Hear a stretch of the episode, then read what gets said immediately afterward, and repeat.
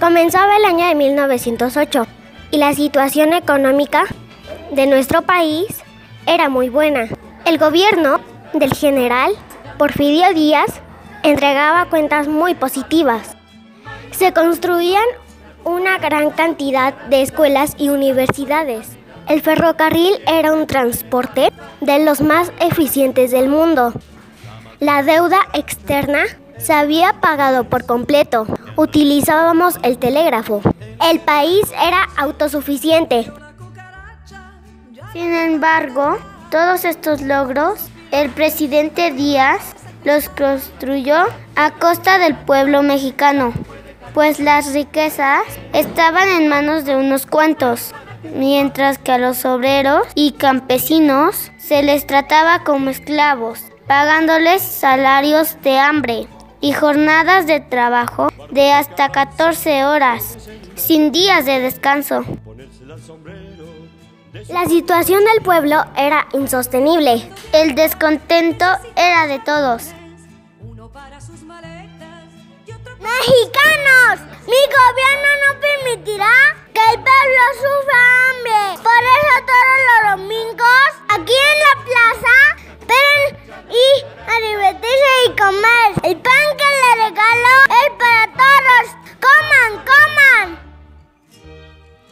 El pan y el circo que nos das son miserias. Nos ofendes. Muera la dictadura. Muere el gobierno. ¡Muera, muera! ¡A nada no es hueso de hambre! ¡Traidores de la patria! Situación del presidente Díaz al frente del gobierno se tambaleaba y el descontento crecía por todo el país. Ricardo Flores Magón denunciaba en su diario las jornadas de trabajo son infrahumanas. Llamaba a la conciencia del pueblo. Pedía que las jornadas de trabajo fueran de ocho horas, con un día de descanso cada semana. Mejores sueldos para vivir dignamente. Los ideales magonistas eran compartidos por Francisco y Madero, quien a pesar de ser rico, compartía y entendía la desgracia del pueblo. Él escribió la sucesión presidencial. Entonces Díaz lo mandó a encarcelar. Francisco y Madero decide tomar las armas para no permitir la reelección de Díaz. Madero gana la simpatía del pueblo mexicano. Díaz renuncia a la presidencia y se marcha del país. Madero entra triunfante a la Ciudad de México. El pueblo mexicano ha triunfado sobre la tiranía. Ningún hombre puede perpetuarse en la presidencia del país. ¡Viva la revolución! ¡Viva Madero! ¡Viva México! Sufragio efectivo, no reelección. De aquí en adelante, en México se respetará el voto, que es la voluntad del pueblo mexicano. No más dictadura.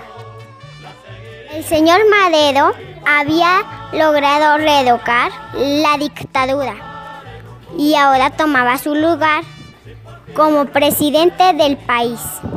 Pero un traidor llegó a la presidencia. El general Victoriano Huerta asesinó al presidente Madero y con su cobarde acto desató una nueva lucha armada.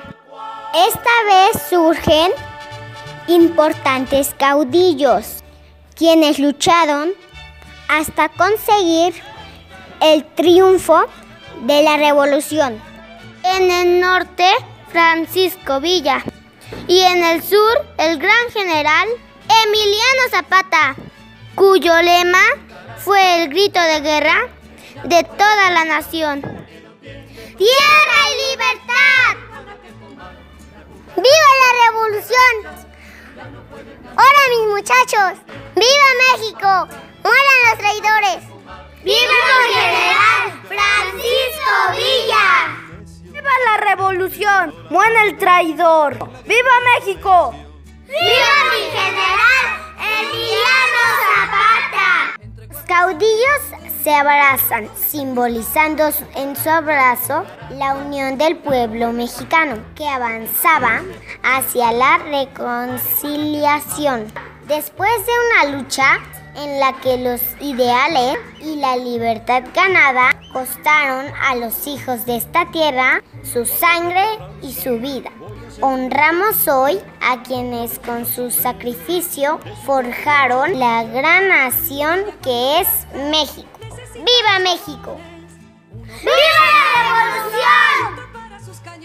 La cucaracha, la cucaracha, ya no puede caminar porque no tiene, porque le falta marihuana que fumar. La cucaracha, la cucaracha, ya no puede caminar porque no tiene, porque le falta marihuana que fumar. Marieta, no seas coqueta, porque los hombres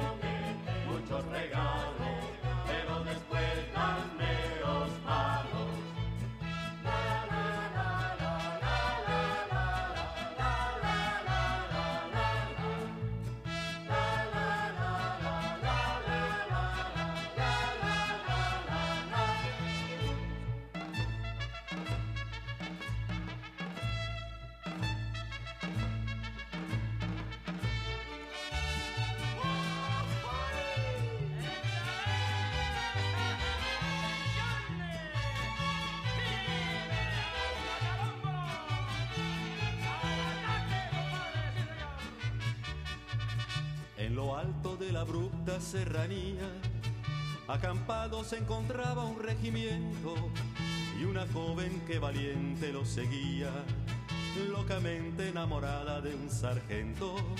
Popular entre la tropa era delita, la mujer que el sargento idolatraba, porque a más de ser valiente era bonita, y hasta el mismo coronel la respetaba.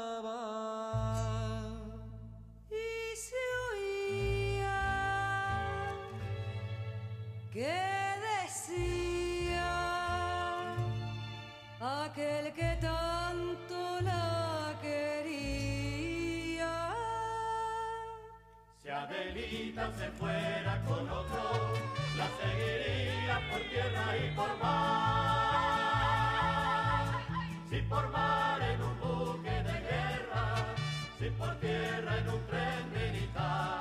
Que si Adelita quisiera ser mi novia, que si Adelita fuera mi mujer, Le compraría un vestido de seda para llevarla a bailar.